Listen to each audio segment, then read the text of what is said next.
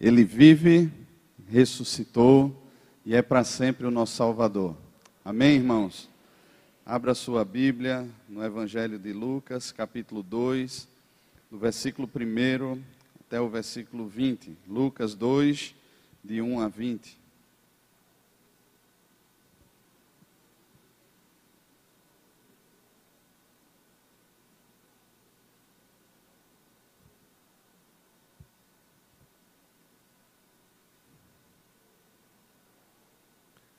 Lucas capítulo 2, de 1 a 20.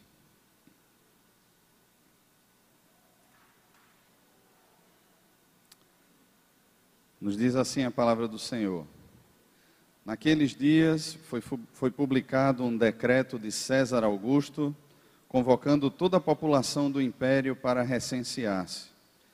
Este, o primeiro recenseamento, foi feito quando Quirino era governador da Todos iam alistar-se, cada um a sua própria cidade.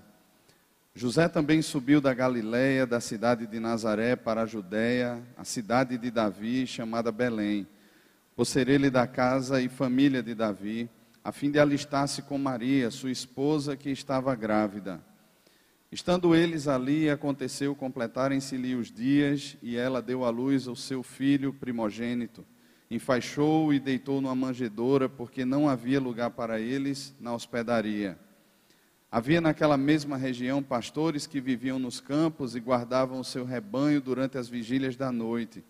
E um anjo do Senhor desceu aonde eles estavam, e a glória do Senhor brilhou ao redor deles, e ficaram tomados de grande temor. O anjo, porém, lhes disse: Não temais, Eis aqui vos trago boa nova de grande alegria, que o será para todo o povo. É que hoje vos nasceu na cidade de Davi o Salvador, que é Cristo o Senhor. E isto vos servirá de sinal. Encontrareis uma criança envolta em faixas e deitada em manjedoura.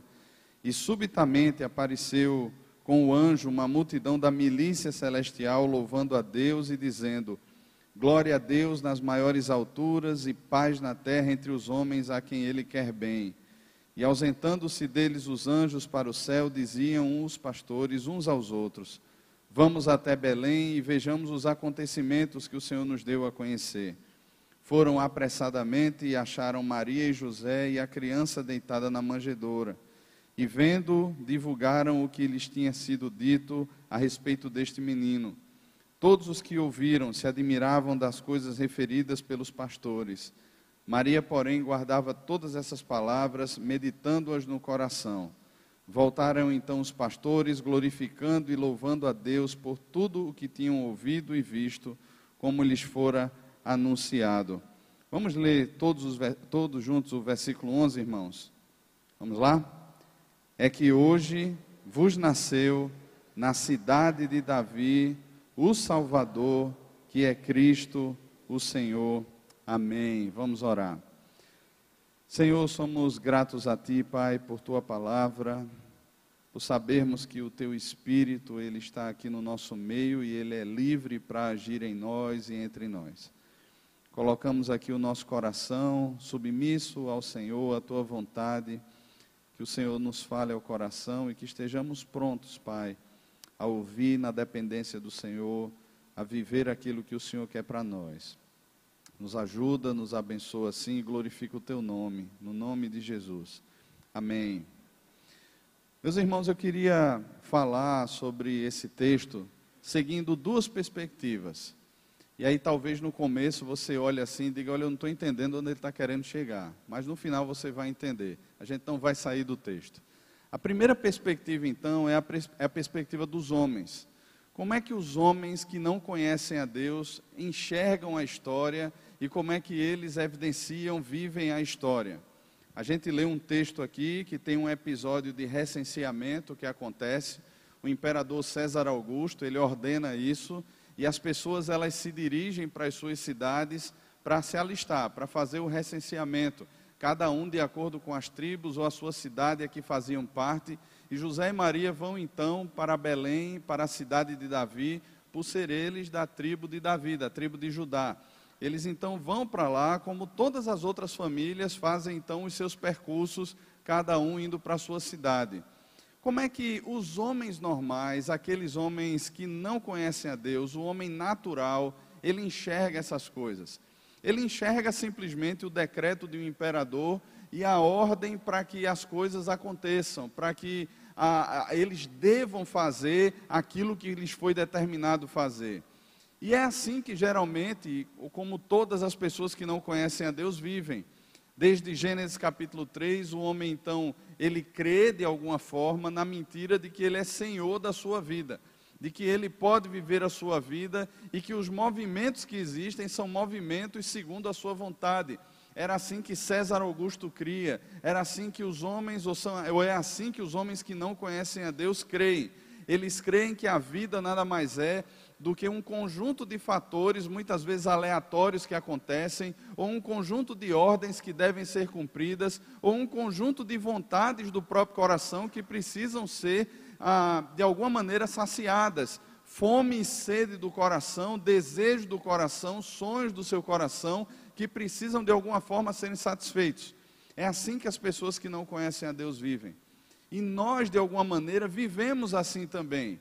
Quando estávamos mortos nos nossos delitos e pecados, o que Efésios capítulo 2 diz é que nós vivíamos segundo o curso deste mundo, segundo o príncipe da potestade dual, o espírito que atua nos filhos da desobediência, assim como éramos escravos do nosso próprio coração, fazendo a vontade do coração e da própria carne, e éramos, por natureza, filhos da ira, filhos da ira de Deus. Dentro dessa perspectiva, irmãos, o homem crê que de alguma maneira ele pode mover a força do seu braço, ou ele pode simplesmente viver de acordo com aquilo que ele acha que é melhor para a sua vida. Daí algumas expressões, como por exemplo, a vida é minha e eu faço dela o que eu quiser, ninguém se meta na minha vida, são os meus sonhos, são os meus propósitos, tudo flui dentro dessa perspectiva egoísta sobre a vida. A vida é minha, eu me aposto dela, são as minhas vontades. Só que tudo isso é um pouco mais profundo. Essas são as palavras que fluem de um coração que tenta se definir ou que busca se definir a parte de Deus na história. Que não olha para Deus, mas que olha para si mesmo e diz assim: Olha, eu sei o que é melhor para mim, e dentro dessa visão, o que é melhor para mim é aquilo que enaltece, aquilo que faz o meu nome ser célebre, aquilo que glorifica o meu nome. Então, se de repente os títulos geram isso ao meu coração, buscarei os títulos. Se de repente as posses geram isso ao meu coração, eu buscarei as posses. Se de repente é um casamento que vai gerar isso ao meu coração, buscarei um casamento. Se de repente agora são filhos que vai gerar isso no meu coração, buscarei filhos.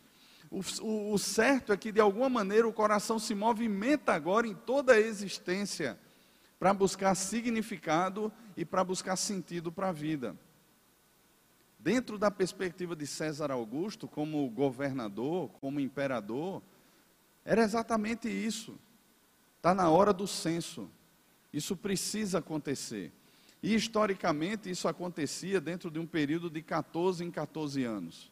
E ele então chega nesse período e ele ordena que isso aconteça e as coisas parecem que estão caminhando de forma aleatória, simplesmente pela vontade. É a vontade do presidente, é a vontade do governador, é a vontade do prefeito, é a minha vontade, é a vontade de seja lá quem for. Então as pessoas vivem simplesmente seguindo o curso normal do mundo, como se nada mais tivesse importância, como se nada mais estivesse ou ninguém mais estivesse regendo a história. Só que existe um outro lado, existe uma segunda visão da história. É a visão de Deus sobre a história. O fato é que quando o homem cai lá em Gênesis 3, Deus ele fala que da semente da mulher nasceria aquele que esmagaria a cabeça da serpente. Deus, desde a queda, ele planeja então a redenção da humanidade. Ele planeja a redenção do homem. Só que esse homem, mesmo pensando que é Deus, lá na frente, de alguma maneira, Deus vai chamar uma família para si, e Deus vai começar a formar um povo para si, mesmo que esse homem não queira. Deus, de alguma maneira soberana, constrange o coração desse homem para que esse homem venha até ele e creia nele agora. E dentro desse processo, os ídolos do coração e tudo aquilo que de alguma forma é Deus dentro do coração do homem começa então a ser quebrado. Esse homem passa então a crer em Deus, esse homem passa então a esperar em Deus, esse homem passa então a depender de Deus, mas acima disso tudo, esse homem passa a ser definido por Deus. Ele não tem mais aquela sede, ou ele não vive mais dentro daquela roda perniciosa de buscar de alguma maneira se definir. Ele agora percebe a história de um Deus que tem o controle de toda a história de que é soberano sobre toda a história.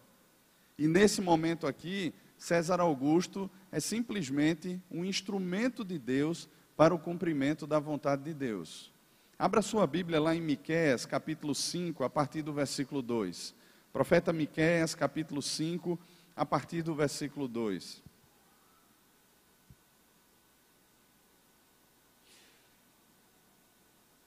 Miqueias profetiza Miqueias é contemporâneo do profeta Isaías. O pastor Sábio falou aqui que a profecia de Isaías, né, foi profetizada 700 anos antes de Cristo. Então, pensa que Miqueias está escrevendo exatamente durante esse período, 700 anos antes de Cristo. E Miqueias está falando o seguinte, inspirado pelo Senhor. Miqueias capítulo 5, versículo 2. E tu, Belém Efrata, pequena demais para figurar como grupo de milhares de Judá. De ti me sairá o que há de reinar em Israel, e cujas origens são desde os tempos antigos, desde os dias da eternidade. Portanto, o Senhor os entregará ao tempo em que em que está em que está em dores, em que esta está em dores tiver dado a luz. Então o restante de seus irmãos voltará aos filhos de Israel ele se manterá firme e apacentará o povo na força do Senhor, na majestade do nome do Senhor, seu Deus, e eles habitarão seguros, porque agora será engrandecido até os confins da terra. Este será, este será a nossa paz.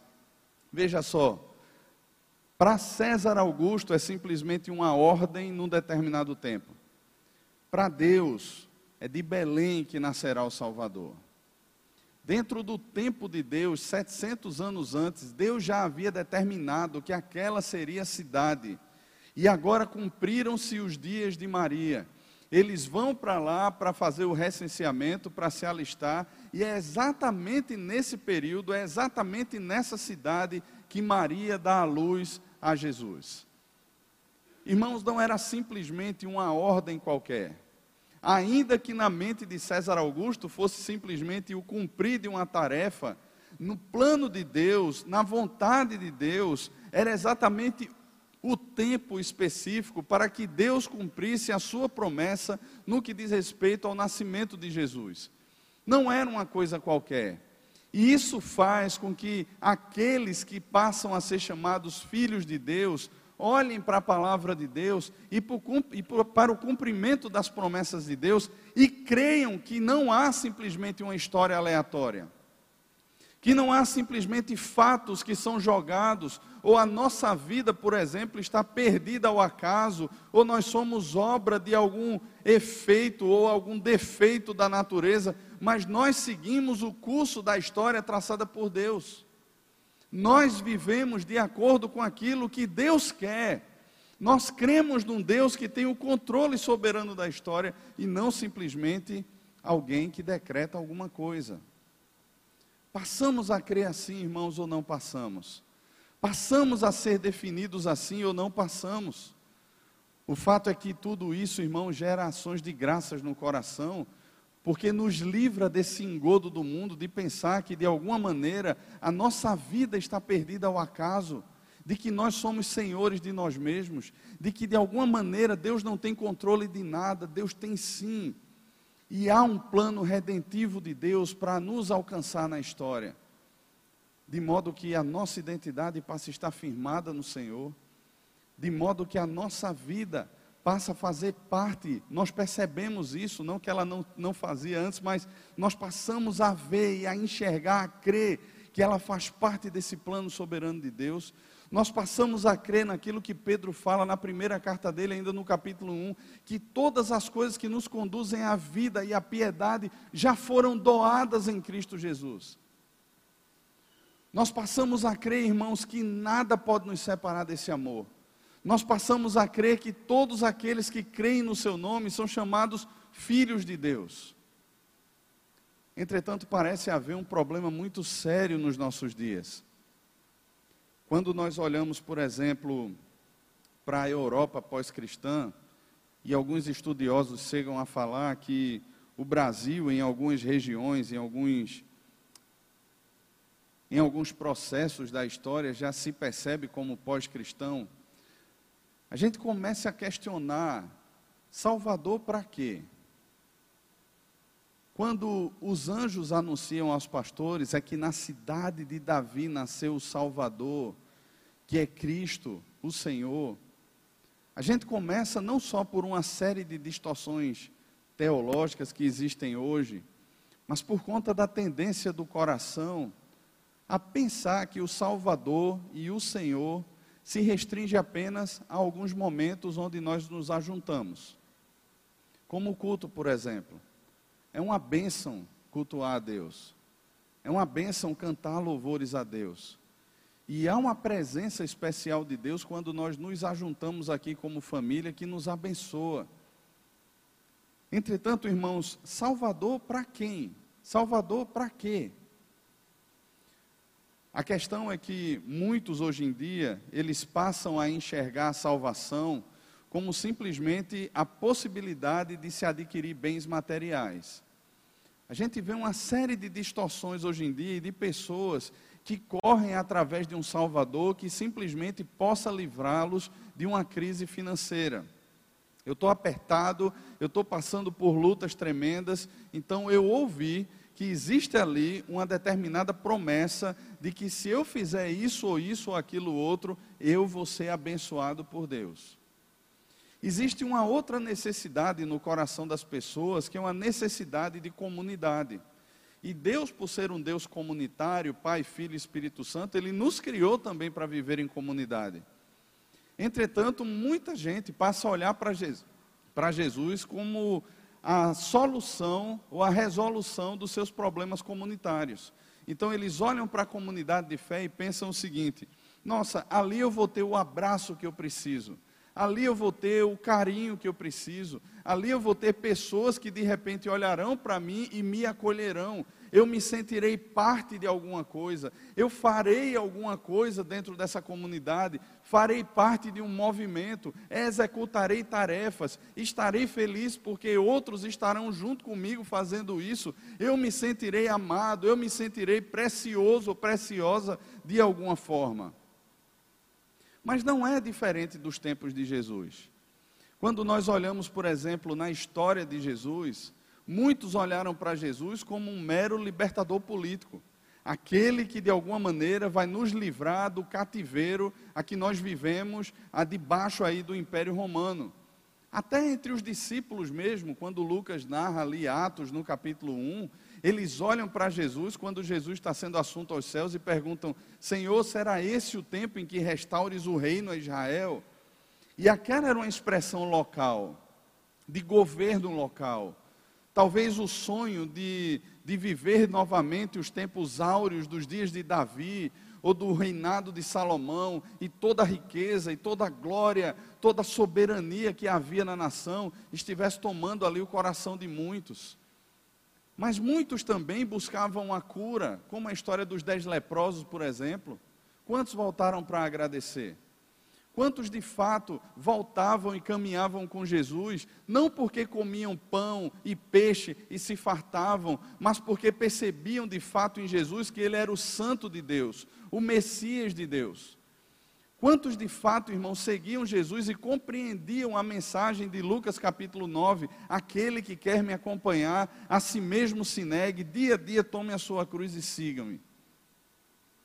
O fato é que muitos passaram a seguir simplesmente porque transferiram de um Deus mundano e pagão para um Deus cristão a possibilidade de encontrar um tipo de razão na comunidade, ou na conquista de bens materiais, ou na resolução de algum problema de saúde ou coisas do tipo. Não é que essas coisas não façam, não façam parte do reino de Deus, elas fazem. Deus abençoa com prosperidade o seu povo, Deus muitas vezes nos cura de muitas doenças, Deus devolve a nós esse senso gostoso de comunidade, da gente poder se abraçar, da gente poder caminhar um com o outro, da gente olhar nos olhos e poder abrir o coração e sermos pastoreados, de sermos generosos com as causas e também com pessoas que padecem necessidades. Deus faz isso. Entretanto, o movimento central do Evangelho é a afirmação que na cidade de Davi nasceu o Salvador, que é o Messias de Deus, que é o ungido de Deus, que é o Cristo de Deus, o Senhor. E conversão, irmãos, é exatamente isso. É quando o meu coração percebe que o maior inimigo que existe é ele mesmo, que o maior inimigo que eu tenho sou eu mesmo. É quando eu olho para mim e não simplesmente digo assim, não, mas agora eu mereço ser salvo, porque eu não faço isso, eu não faço aquilo outro, ou eu me sinto salvo porque eu estou dentro de uma comunidade, mas é quando eu olho para mim mesmo e digo assim, eu preciso de salvação. Eu preciso que alguém livre o meu coração de mim mesmo.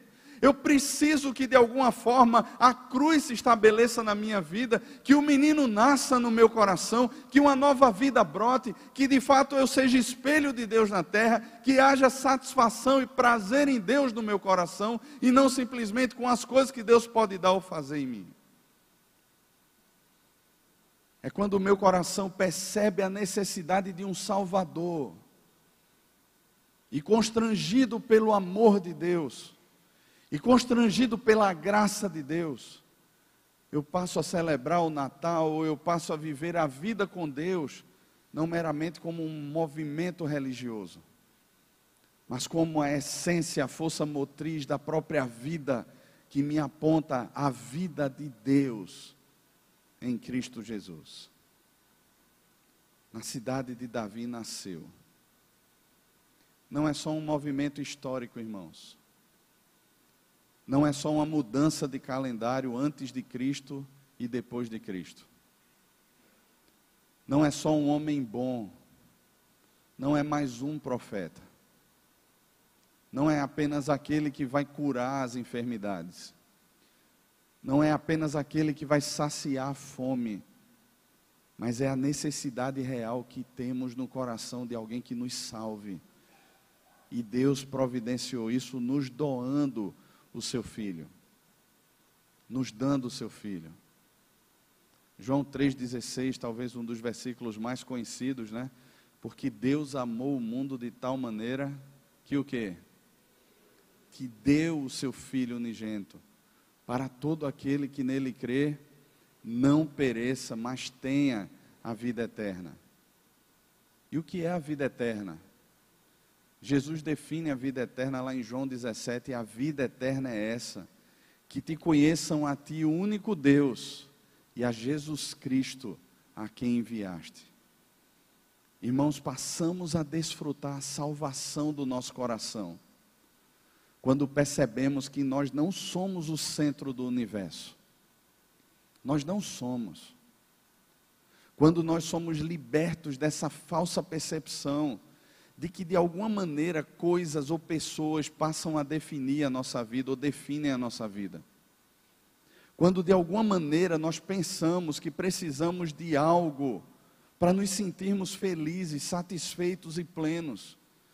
Você não precisa de uma casa nova para isso, você não precisa de um carro novo para isso, você não precisa morar em outro país para isso, você não precisa casar para isso, você não precisa ter filhos para isso.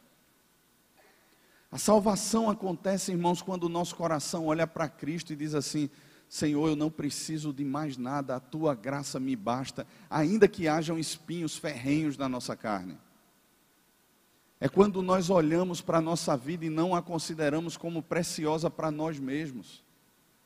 É quando o nosso coração está cheio dessa percepção de que é muito melhor partir e estar com Cristo, o que é incomparavelmente melhor.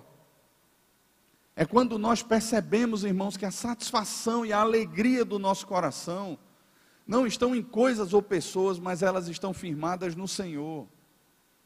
E sabe, a gente escuta isso, a gente escuta isso, mas há uma luta interna em todo esse processo que de alguma maneira tenta se vestir daquilo que ele já nos livrou. Tenta voltar um guarda-roupa velho e tomar coisas que não nos cabem mais. Tenta viver como de alguma forma qualquer pessoa que está aí fora e não conhece a Deus, de alguma maneira crê que pode se estabelecer na vida assim. E nos pegamos ansiosos, preocupados, abatidos, tristes, quando de fato Ele já nos salvou de tudo isso. Ou não? Ou não? Porque, irmãos, talvez nós tenhamos a afirmação da membresia da igreja, do rol de membros da igreja, dizendo assim: olha, você é membro da igreja. Talvez muitos tenham a afirmação dos seus pais dizendo assim: não, mas ele ora antes das refeições, o meu filho é crente. Eu estava conversando com algumas pessoas essa semana e a gente falando né, sobre alguns que estavam no caminho e se, se perverteram, se desviaram. E aí eu disse assim: olha, hoje em dia, quando alguém me pergunta assim, rapaz, fulano de tal é alguém crente, né? Eu digo assim, rapaz, está na igreja, né? Eu passei a responder assim agora. Eu disse assim, Senhor, eu tenho a certeza de que, que eu sou salvo. Mas olha, às vezes quando chega determinados momentos, ó, está na igreja, está caminhando lá, né? Até agora está bem, graças a Deus, que Deus continue a guardar o coração. Mas irmãos, é tão difícil nos nossos dias, porque o jovem entra na faculdade e ele esquece da salvação da sua alma, entre aspas aí, e passa a buscar novos salvadores. A pessoa entra no mercado de trabalho e passa a dizer assim: Nossa, meu emprego me salvou. A pessoa casa e diz assim: Nossa, agora o meu resgatador, o meu salvador chegou.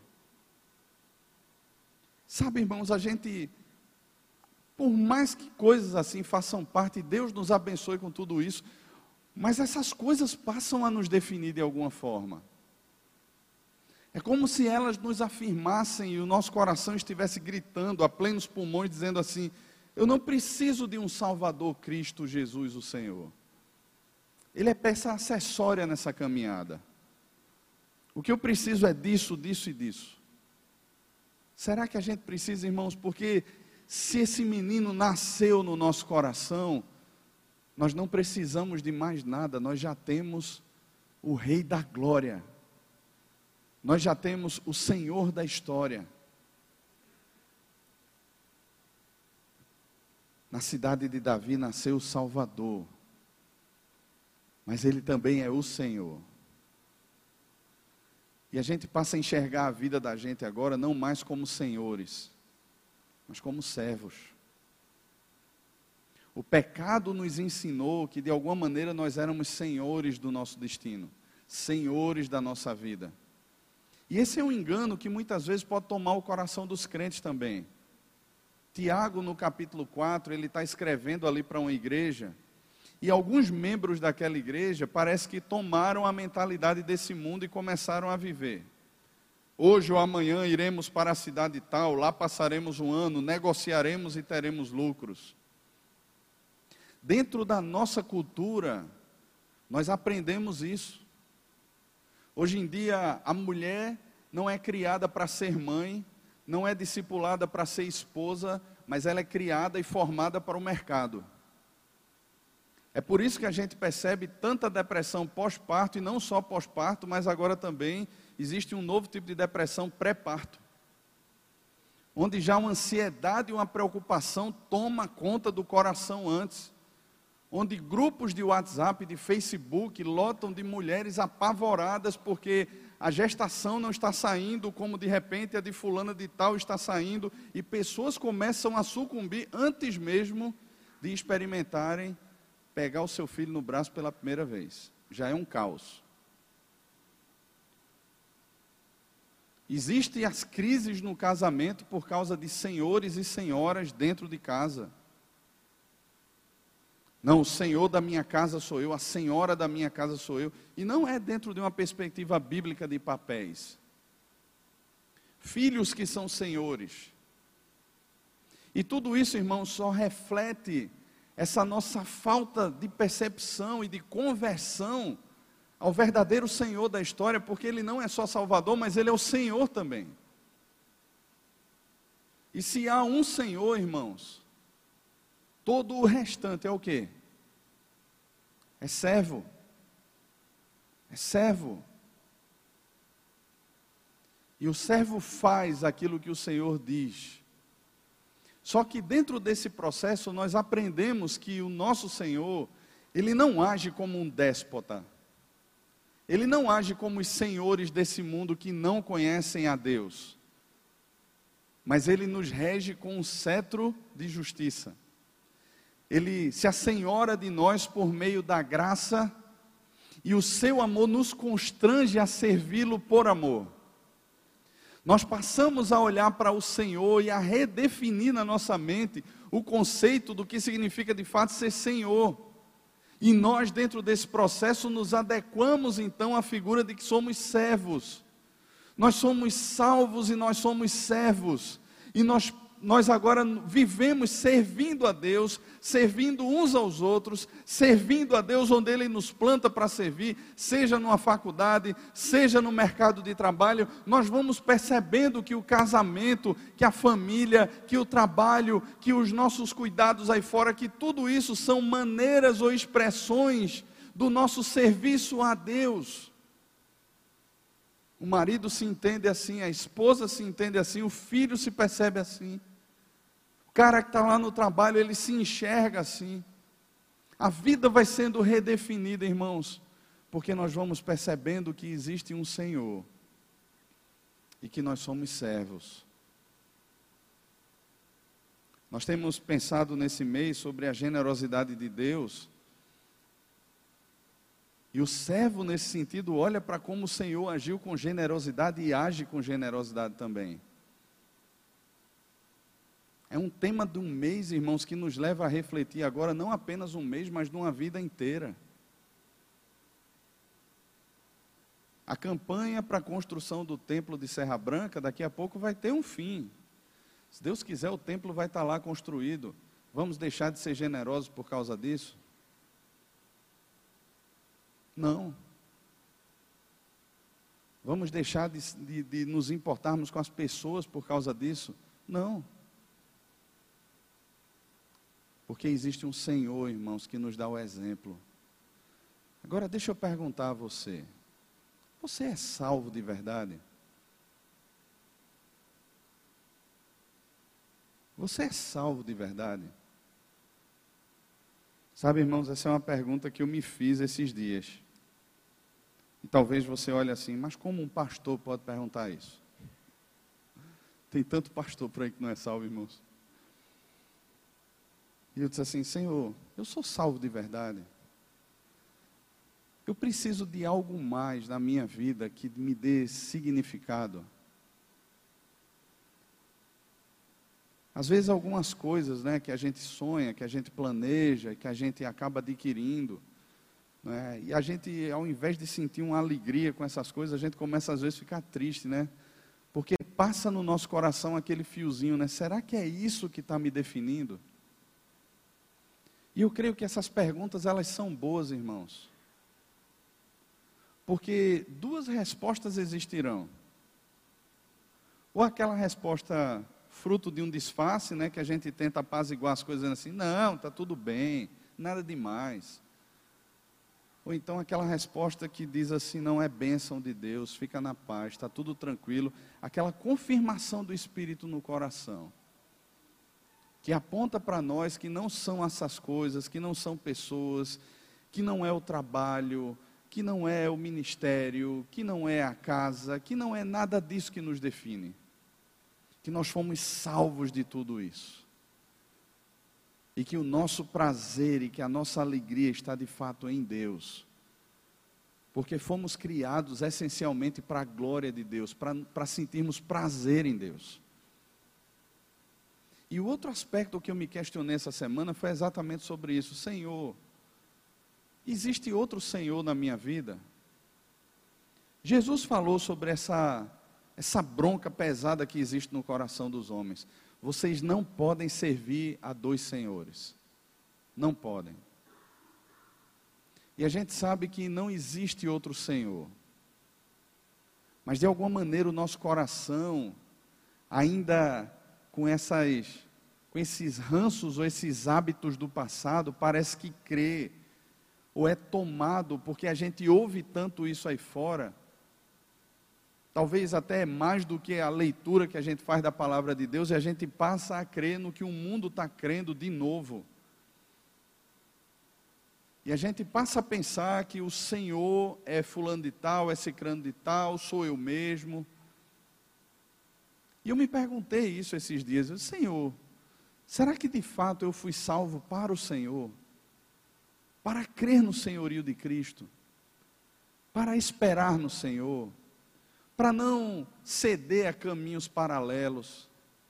Para confiar na tua vontade? Para crer na tua bondade? para descansar na tua fidelidade, para não murmurar em meio às frustrações ou aquilo que de alguma maneira tenta tomar o meu coração, e a olhar para o Senhor e dizer assim: o Senhor é bom em todo o tempo. Como o apóstolo Paulo escreve lá em Filipenses, no capítulo 4, e diz assim: Tudo posso naquele que me fortalece. Olha, eu sei passar por adversidades, eu sei passar por momentos bons, eu em todas as coisas tenho tido experiências. Há um Deus que fortalece o meu coração. A alegria nele me basta, me é suficiente. Senhor, será que é isso? Será que eu estou disposto muitas vezes a abrir mão de coisas e até mesmo de pessoas para obedecer ao Senhor? Será que eu estou disposto a ouvir a tua voz? e a obedecer, a não me constranger, a não me envergonhar do Senhor. Irmãos, são perguntas que nós precisamos fazer ao nosso coração. Porque é por meio de perguntas assim que o Espírito testifica com o nosso espírito que somos filhos de Deus. Que não simplesmente estamos aqui buscando a comunidade apenas, como se ela fosse o fim que não estamos aqui buscando simplesmente as músicas como se elas fossem o fim, que não estamos aqui buscando a palavra como se ela fosse o fim, como se não estivéssemos aqui buscando um ministério ou qualquer outra coisa como se isso fosse o fim, mas Cristo de fato passa a ser o fim de todas as coisas, passa a ser o alvo central, passamos a ter um Salvador e um Senhor.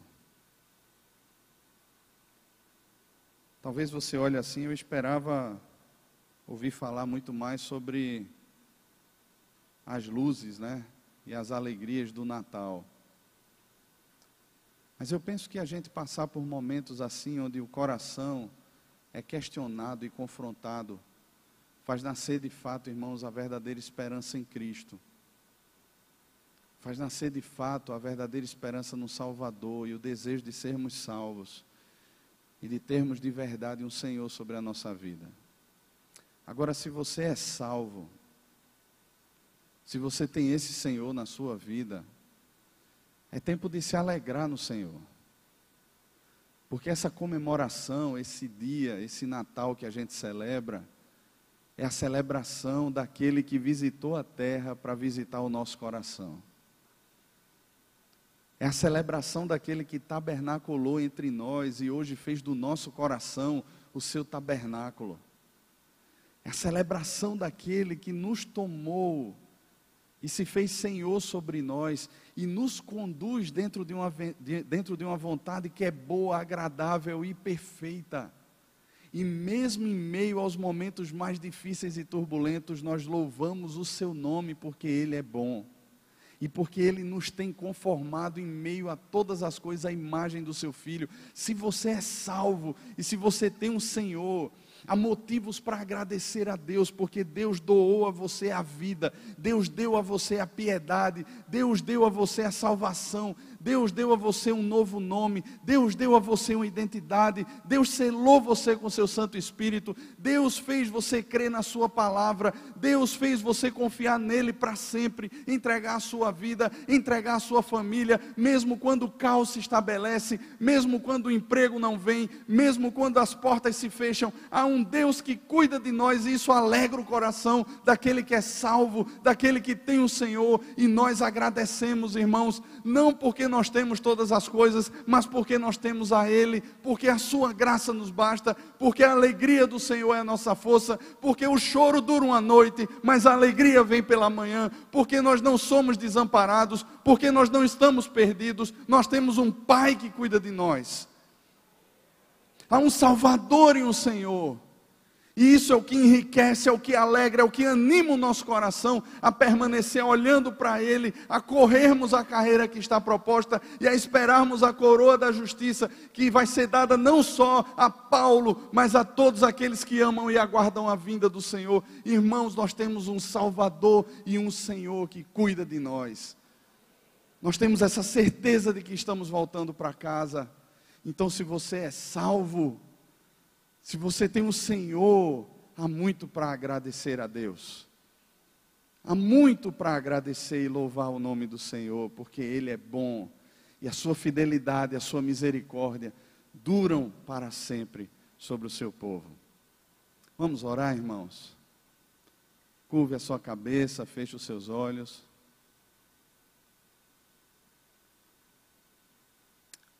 O Senhor tem cuidado de você. Se você percebe hoje a sua vida em Cristo, seu coração no Senhor, Ele tem cuidado de você. Jamais desamparará você.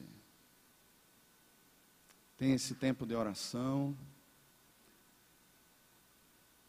Ele está aqui nesse lugar. Adore ao Senhor com a sua oração. Coloque seu coração diante dele.